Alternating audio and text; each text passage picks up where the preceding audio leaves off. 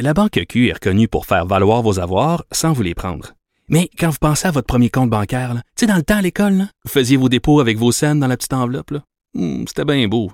Mais avec le temps, à ce compte-là vous a coûté des milliers de dollars en frais, puis vous ne faites pas une scène d'intérêt. Avec la Banque Q, vous obtenez des intérêts élevés et aucun frais sur vos services bancaires courants. Autrement dit, ça fait pas mal plus de scènes dans votre enveloppe, ça. Banque Q. Faites valoir vos avoirs. Visitez banqueq.ca pour en savoir plus.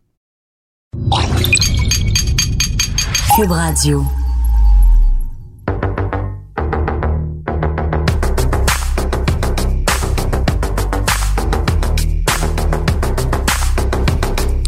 misogynie, menace de viol, menace de mort. C'est pas toujours facile, l'univers des jeux vidéo et des réseaux sociaux. Mais est-ce que c'est si dangereux que ça de l'Internet? On traite de ces enjeux-là dans la télésérie de fiction diffusée à TVA, Le Jeu. On veut s'entourer des bonnes personnes qui comprennent vraiment les enjeux du monde technologique dans lequel on vit aujourd'hui pour l'éclairer un peu. Il semble qu'à la gang, on pourrait avoir une meilleure communauté en ligne. On est le podcast, le jeu.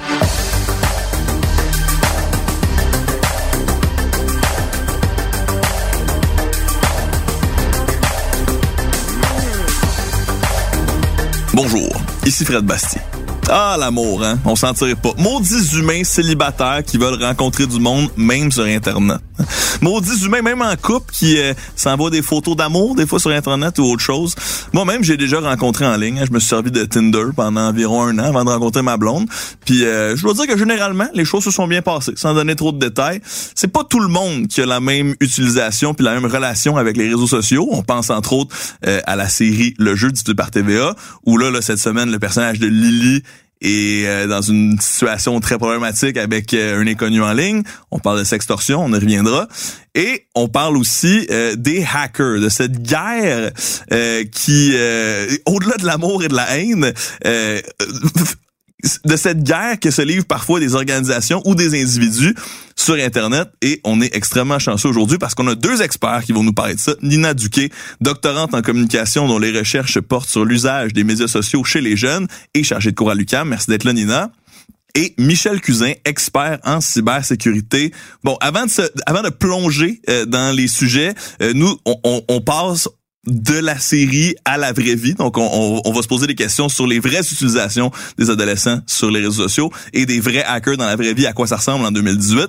Mais avant, je vous rappelle que cette semaine, à l'épisode, ben là, Sam montre à Marianne que ses contacts ont été mis en ligne sur un forum de pas fin. Donc, elle a été doxée là, dans la manière la plus simple. C'est temporaire, mais on sait pas où s'est ramassé son adresse, les numéros de téléphone de sa famille, etc. Ce qui doit être extrêmement paniquant, on devine.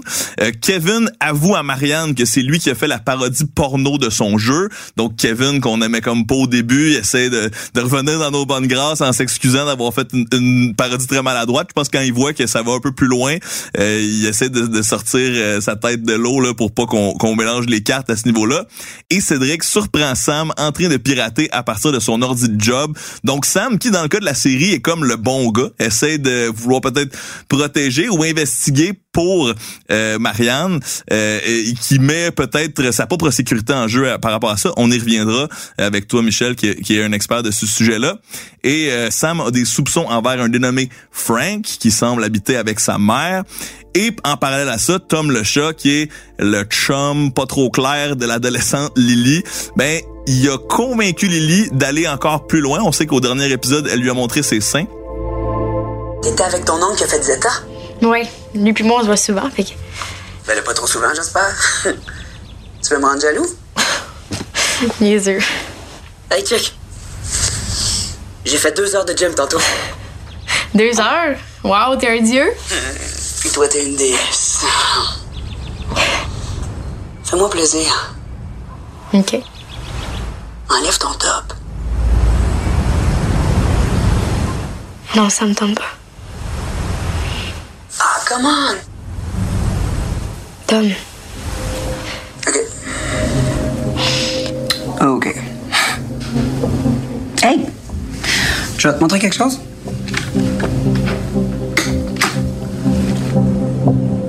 Tu vois ça?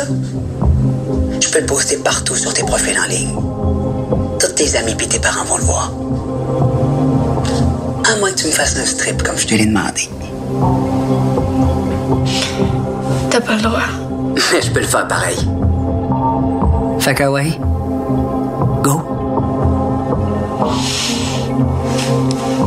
Mais à- en lui démontrant qu'il a gardé la photo de ses seins, ben il l'a fait chanter en lui disant redéshabille-toi et ça fonctionne dans le cadre de la série, ce qui est absolument horrible. Euh, on découvre que c'est Cédric qui a eu le trophée de Marianne, Cédric qui est maintenant un collègue de Marianne, mais qui lui aussi sent un peu la pression monter puis peut-être essaie de se distancer là, des, des, des vraies méchancetés qui se passent euh, autour de notre euh, euh, créatrice de jeux vidéo Marianne, qui est pas chanceuse, disons les vraies choses.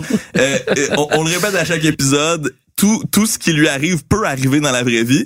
C'est sûr que c'est exagéré parce que c'est un drame, mais euh, euh, commençons, euh, commençons avec euh, la cybersécurité. Je pense que on n'a pas beaucoup parlé du, hacker en tant que qu'arme littéralement de nos jours. Michel, à quoi ressemble cette cyberguerre en 2018 en gros? J'imagine qu'il y a différentes catégories un peu là.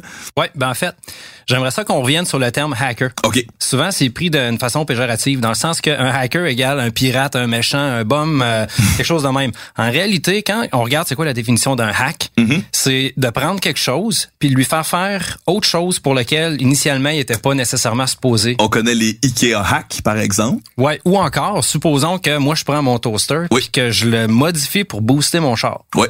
J'ai hacké mon toaster. Ça c'est un hack aussi. Est-ce que c'est mauvais? Est-ce que c'est mal? Absolument pas. Exact. Fait que quand on parle de hackers, souvent, Le verbe. c'est ça, on va parler du pirate de façon péjorative. Fait que des hackers, euh, il y en a partout, oui.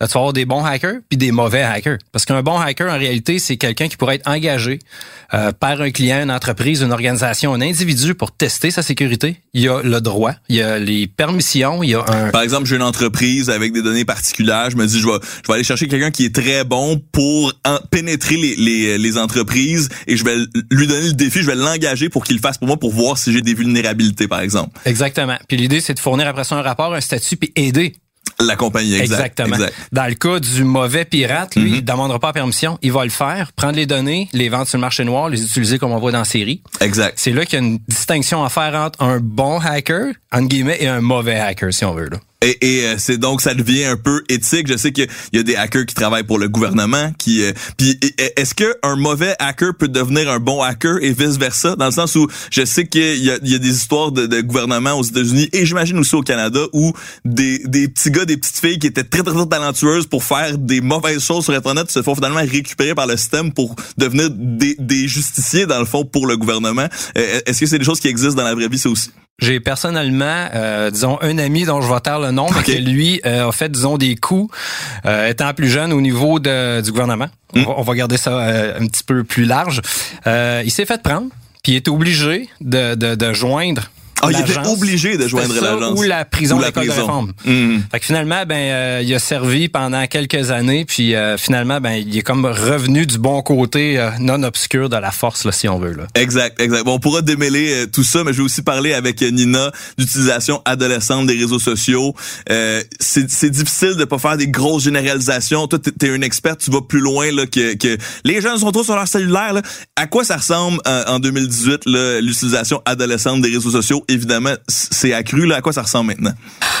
Ben, en fait, écoute, oui, les jeunes sont beaucoup sur les dispositifs. Hein. Euh, je dis dispositifs parce que euh, il y a toutes sortes de technologies. Hein. Les réseaux, ça existe. euh, On, on y accède par des téléphones, par des tablettes, par des ordinateurs. Oui, les jeunes sont beaucoup, mais je dirais qu'ils sont pas. euh, et ça, c'est souvent une erreur qu'on fait. Ils ne sont pas plus sur des écrans qu'il l'était il y a 30 ans si on regarde les usages de la télévision. Ah, c'est intéressant. Et donc c'est et, et souvent on s'imagine que parce que euh, parce que les dispositifs de nos jours sont mobiles, on peut les traîner partout, que l'usage est beaucoup plus accru. Or, lorsqu'on regarde les statistiques en termes de combien de temps les jeunes passent devant un écran, on regarde que c'est assez stable depuis 30 ans. C'est à peu près en moyenne 30 heures par semaine. Chez les jeunes, ça se passe majoritairement le soir à la maison. Contrairement à cette idée que les jeunes sont 24 heures sur 24, quand on, on leur pose la question, puis quand on regarde les vrais usages, excusez-moi, ils sont pas vraiment toujours branchés. Donc, on peut exagérer ça un peu. euh, Ben, c'est toujours la problématique de tirer euh, une conclusion à partir de d'une anecdote ou ce que nous on voit de tous les jours. Mais quand on vraiment on fait une recherche puis on regarde ce qui se passe dans la vraie vie, c'est bien. C'est pas si pire que ça. Où les jeunes sont pas plus en ligne que les adultes.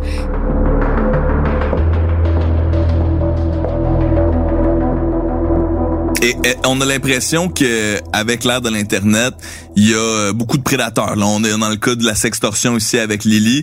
Euh, est-ce qu'il y, a- est-ce qu'il y a un travail de dramatisation ou de dédramatisation à faire par rapport à l'utilisation adolescente des réseaux sociaux? Ben, je pense que dans le cas de Lily, faut, faut, c'est c'est tout à fait possible. Faut pas oublier, le jeu, c'est une série, c'est une fiction. Mhm. C'est un drame et je pense que, que l'histoire de Lily sert tout à fait l'histoire. Mhm. La vraie vie est beaucoup moins intéressante et beaucoup plus ordinaire. À quoi ça ressemble? Ben, les usages que les ados font, oui, il y a du sextage, ça c'est sûr.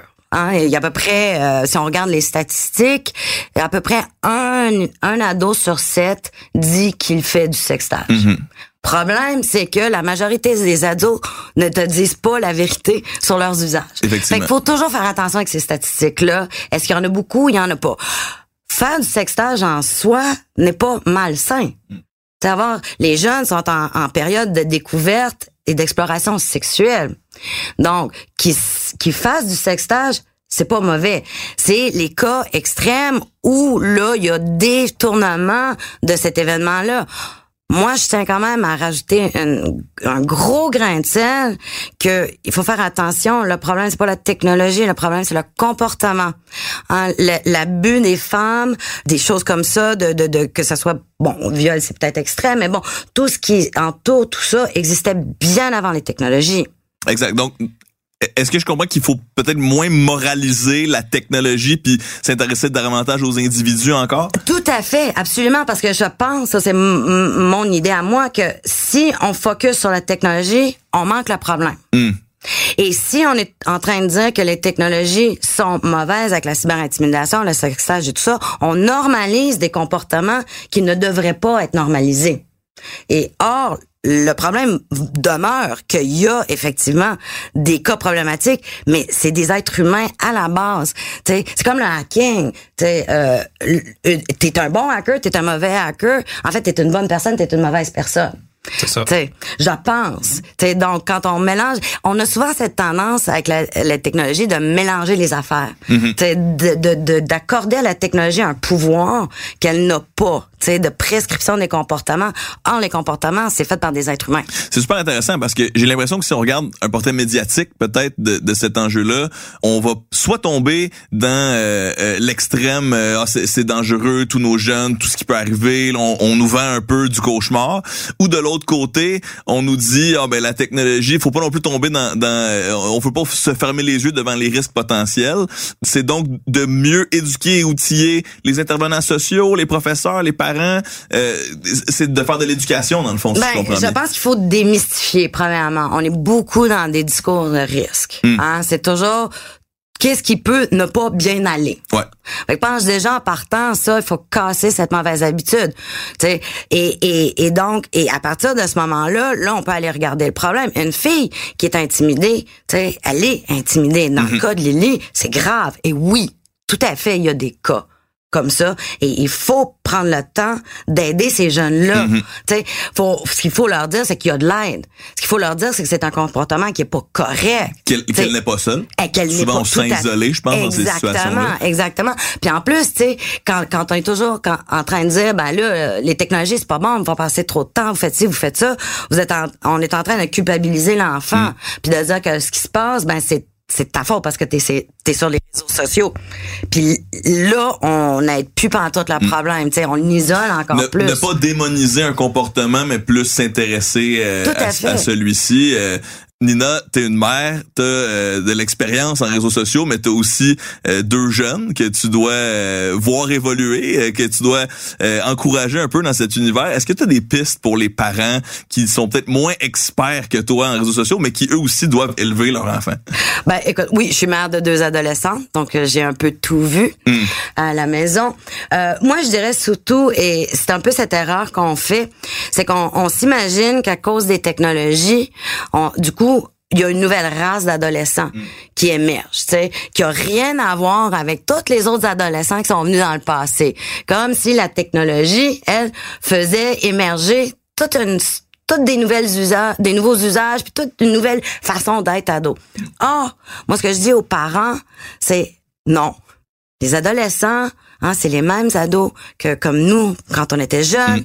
avec les mêmes angoisses, avec les mêmes craintes. Ils vivent les mêmes Faut expériences. se remettre dans ces souliers-là. Faut se à rappeler fait. de où est-ce C'est qu'on pas la était. technologie. La technologie existe et oui, elle change le lieu où se passent les événements. Hmm. Tu sais, fait que l'intimidation peut-être se passe moins à l'école. Elle va se passer plus sur les réseaux. Mais l'intimidation existe. L'angoisse d'être jeune, elle existe bien avant la technologie. Fait que je dis toujours aux, aux parents, laissez de côté la technologie puis regardez plutôt ce que vit votre enfant. Il est là le problème et la vérité.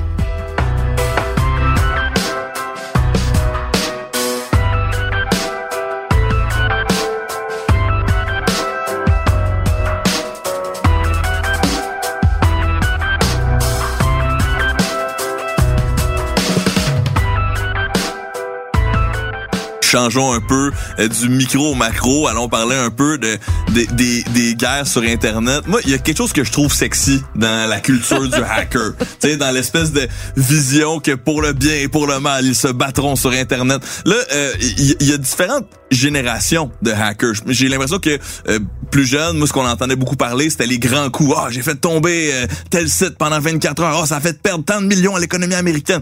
Mais il y a aussi des hackers qui maintenant se spécialisent dans, dans la discrétion. Comment ça fonctionne? Ben, t'as différentes catégories. C'est comme le monde, hein. C'est les personnalités. Que tu sois hacker, que tu sois coureur automobile, peu importe ce que tu fais, t'as une personnalité, tu vas avoir des motivations différentes, tu vas avoir des façons de faire différentes. Fait que si t'as le gars qui cherche la gloire, tu sais, le- le- l'activiste, le, gars qui dit, moi, mon, euh, mon pseudo, c'est euh, The Hackerman, ben lui, tous les coups qu'il va faire doivent être attachés à Hackerman, parce que dans le fond, tu gagnes des likes d'une certaine façon. Exact. C'est de l'approbation sociale. C'est ça, exactement. Si tu travailles pour un gouvernement, un service de renseignement ou une agence un petit peu underground, c'est sûr que tu vas pas signer qui a fait quoi. Mais là, ça va être des plus gros coups. Tu sais, par exemple, là, si on revient, c'est un peu loin, mais en 2010, il y a eu l'affaire Stuxnet qui, c'était une alliance entre les Américains et les Israéliens qui ont réussi à faire un coup pour longue histoire courte, faire euh, briser physiquement via une attaque informatique les centrifugeuses Exact. du programme d'enrichissement d'uranium. Exact. Donc, qui, qui, moi j'ai des frissons quand tu racontes ça parce que j'adore cette histoire puis j'ai hâte de voir le film s'ils vont en sortir un jour. J'espère qu'ils vont le faire. Euh, c'est donc grâce à un virus informatique créé par entre guillemets les bons gars. en tout cas, de notre côté de l'Occident, en tout cas, on, on, on va considérer que c'est les bons gars euh, qui ont réussi à donc littéralement saboter des centrales nucléaires euh, euh, avec simplement des virus. Mais effectivement, on a découvert que c'était ces gouvernements-là par la suite. Mais sur le coup, tu veux pas dire au monde que c'est toi qui as fait ça. Non, absolument pas. Mais c'est juste pour montrer, si tu veux, le, le, le- passez-moi l'expression, mais le span. Ça passe du jeune kid qui veut des likes au gouvernement qui attaque un autre pays, mais pas avec des missiles. Je comprends. Le spectre est vraiment très large. Puis euh, où, où tu penses que ce, ce, ce combat-là s'en, vient? C'est quoi, euh, c'est quoi le- les endroits où, autant dans le secteur privé que dans le secteur public, on va entendre parler d'attaques ou, ou de grands coups dans les prochaines années? Là? Où est-ce que, où est-ce que les, les motivations sont présentement des grandes organisations? C'est beaucoup euh, la guerre au renseignement. Mhm. Fait que si on prend l'espionnage. Dans le monde prends- du privé aussi, là, ça privé, peut être ça. gouvernemental, ça peut être le pharmaceutique, l'aéronautique, peu importe. Écoute, ça coûte excessivement cher à faire du R&D. Mhm. La recherche et développement. Exactement. Fait que si tu dis, moi, je vais prendre un raccourci, puis au lieu de mettre, je sais pas, moi, 2 milliards à développer X, ben, je vais aller le voler à quelqu'un, puis je vais pouvoir le reproduire. Mhm. Ça, c'est un gros problème. Puis ça tue l'économie de ceux qui développent. Fait que ça, c'est une des problématiques. Euh, Il y a beaucoup d'argent. Tu sais, tout ce qui s'appelle des rançongiciels, des crypto oui. hackers. Ça, c'est du monde qui attaque au hasard, puis qui espère que la personne Juste récolter, là. Exactement, pour avoir de l'argent. Voilà. Ça, c'est de la pure criminalité. C'est pas différent du racket de protection ou de quelque Ou chose de d'autre. taxer ton argent sur le coin de la rue, là. Exactement, c'est juste une autre façon. Fait que ça revient aux ados. L'humain restera toujours l'humain. Mhm. C'est juste que les moyens ont changé. Mais à la base, c'est la même chose. Dans la série Le Jeu, diffusée à TVA, on comprend que Sam, c'est comme un bon gars. Sam, c'est comme un hacker qui essaie d'aider Marianne. là. Il réussit même à cibler la maison, l'adresse IP de un de ses assaillants potentiels. Peux-tu t'aider? Wow, wow, wow, wow, minute, minute, minute. C'est que tu fais, là. Qu'est-ce que tu fais au juste là? Hum. Un fournisseur d'accès Internet. Shit, man. T'es fort, c'est pas évident de craquer un site de même. Tu cherches quoi au juste, là? Regarde, mon gars, t'es en train de pirater un site avec mon ordi, je pense que j'ai le droit de savoir pourquoi. Je pense que j'ai trouvé l'adresse IP du troll qui gosse Marianne. OK. Fait que là, t'as hacké le site du fournisseur Internet pour trouver c'est qui. Wow, man. Tu m'impressionnes? Roland Gagnon, 79-65, rue La Plante. Le compte est à son nom, mais. Tu vas faire quoi avec ça? Aller voir la police, là? Non. Non, je peux pas. J'ai pas de preuves, j'ai juste des soupçons. Puis je veux juste aller le voir, peut-être parler. Pour? Y faire peur? Écoute, Sam, je vais pas te faire de peine, man, mais tu fais peur à personne, hein. Puis, tu sais que c'est dangereux de troller des trolls. Tu sais pas sur qui tu pourrais tomber, hein. Euh, est-ce que ça existe, les bons hackers? Quelles sont les vraies conséquences auxquelles ils s'exposent? Parce que c'est peut-être pas la loi qui va le trouver gentil dans, dans ce cas-là. là. Ben écoute, le gars, il s'est un petit peu fait pogner. Parce que dans le fond, au début, il dit, écoute, ils me pogneront jamais, je suis trop hot. Ouais, ben là, Je me ça. rappelle de ça. Je suis pas parti à rire, mais quasiment. J'ai dit non, non, non, non, non, non. Il y en a qui pensent comme ça de nos Euh, jours? oui, ben sinon, ben tout le monde qui va faire un crime quelconque, Hmm. qui est trop hot, tu feras pas pogner, sinon il le ferait pas. Lui, il est sûr qu'il se fera pas. C'est un peu comme s'acheter un billet de loterie. C'est nous qui allons gagner. C'est ça. Mais quand on fait un crime, on se fera jamais avoir. Exactement. fait que là, le gars, à un moment donné, de fil en aiguille, il a été essayer de faire des attaques à partir du l'ordinateur de son collègue. Mhm. Il s'est fait pogner par le collègue qui est arrivé en catimini, puis il l'a jamais entendu. Qui est comme la- le premier niveau là, de se faire pogner dans la vie. Mais le Tout problème, c'est qu'on voit que plus tard, ce collègue-là, c'est lui le gars mystère qui reste chez sa mère, qui a été euh, visité par les policiers. En, en- c'est- en fait, c'est pas tout à fait lui, mais c'est pas loin de. C'est en tout cas, euh, il Ah ben il y, a là- des développements dans le futur. Là. Moi, j'ai vu le futur là, puis il y a, il y a- il y a des similitudes, mais il est certainement, il perd le contrôle un peu de cette de ce groupe-là. C'est- Je, je m'avancerai là-dessus. C'est peut-être pas lui, mais je pense qu'il était dans la gang. là. Exact, Ok, c'est ça. Il essaie de, ouais, ouais, il était dans la gang, puis je pense qu'il se rend compte qu'il perd un peu le contrôle de cette gang-là, Ben, les ça pas de finit vie. là. comme ça, l'épisode, non? Exact, Justement, il Oui. dit, faut qu'on arrête. Et là, non, on n'en Eh, va jamais assez loin. Voilà. Et, et, et encore une fois, je pense que c'est intéressant de voir. Puis avec la suite de la série, ça rejoint absolument ce que vous dites les deux. C'est-à-dire, dans le cas présent, c'est un individu qu'on sait pas encore, mais qui, qui a pas l'air d'aller bien en général, qui se sert de l'Internet pour perpétuer ses crimes. Ben, tout à fait. Tu sais, la technologie, puis c'est là où il faut... Oui, la, la technologie nous permet de faire beaucoup de choses. Tout à fait. Puis je pense que personne va dire que- qu'elle qu'elle n'offre pas des nouvelles possibilités. Puis par contre, il y a derrière toute technologie un être humain. Mhm. Et c'est l'être c'est lui humain. qui est bon ou mauvais. Voilà. Et c'est lui ou elle qui fait des choix de la façon dont il ou elle va utiliser cette technologie-là. Et, et, et oui, oui, ça permet de faire des choses. Or, il faut toujours se rappeler, comme je dis, que c'est un être avant, il faut focuser sur l'être. Parce que si on focus toujours sur la technologie, on oublie, c'est comme si on, on, on pardonnait les êtres humains, on dit, ah, c'est pas grave, c'est la technologie qui t'a fait faire ça. C'est pas vrai. Il faut revenir, il faut reculer et repositionner les affaires, selon moi, dans la bonne hiérarchie.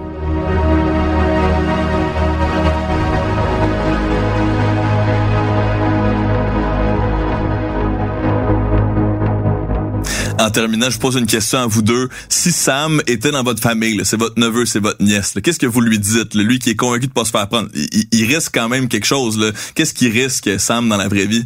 Ben, ça rejoint un peu ce que je disais tantôt, c'est que le fait qu'il veut faire le bien, puis qu'il s'est fait prendre par un des gars de la gang, si la gang se fait prendre, le gars, pour se défendre, va dire, écoute, Sam a touché à ma machine. Fait qu'il y aurait le fameux plantage de preuves. Ça vient Il de... se met la main dans l'engrenage. là. Ouais, c'est ça. Fait qu'à quelque part, ils vont dire, écoute, euh, est-ce que les preuves, ma machine a été manipulée? Fait que si on va un peu plus loin, où est-ce qu'il y a des arrestations, des poursuites judiciaires, ça vient de contaminer la preuve d'une certaine façon. Fait qu'en voulant faire le bien, il nuit un petit peu à l'enquête potentielle. Fait que dans le fond, pour moi, ce que je dirais, si c'était, disons, un, il serait chez nous, et de un, là, quand ça arrive, mets-toi pas les mains dedans. Parle-en. Parce que tôt ou tard, si t'es pour aller plus loin avec, c'est là que tu vas être dans le trou. Ça va être toi qui vas se mettre les mains dans, dans le problème. Exactement. Nina, qu'est-ce que tu dirais à Sam, le bon hacker? Ben, malheureusement, d'un point de vue purement euh, légal, euh, c'est comme ils disent en anglais, two wrongs don't make a right. Exact. La loi, euh, même si tu as des bonnes intentions, une infraction, c'est une infraction. Sais. Et d'ailleurs, ça revient pour Lily.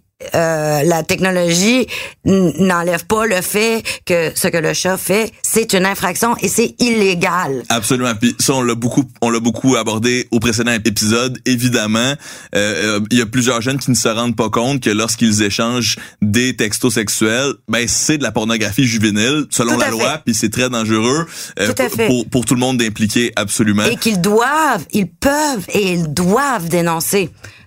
Et parce que ce n'est pas légal et ils auront toute la force de la loi qui va leur- les protéger. On oublie. Exact. Et on espère que la loi continuera de se spécialiser, de se numériser et d'avancer.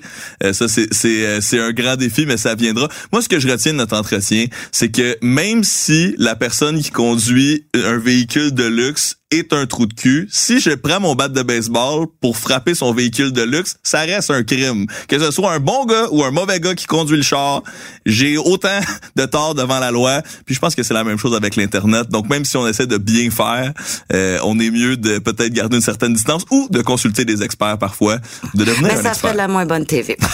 Ça, c'est certain.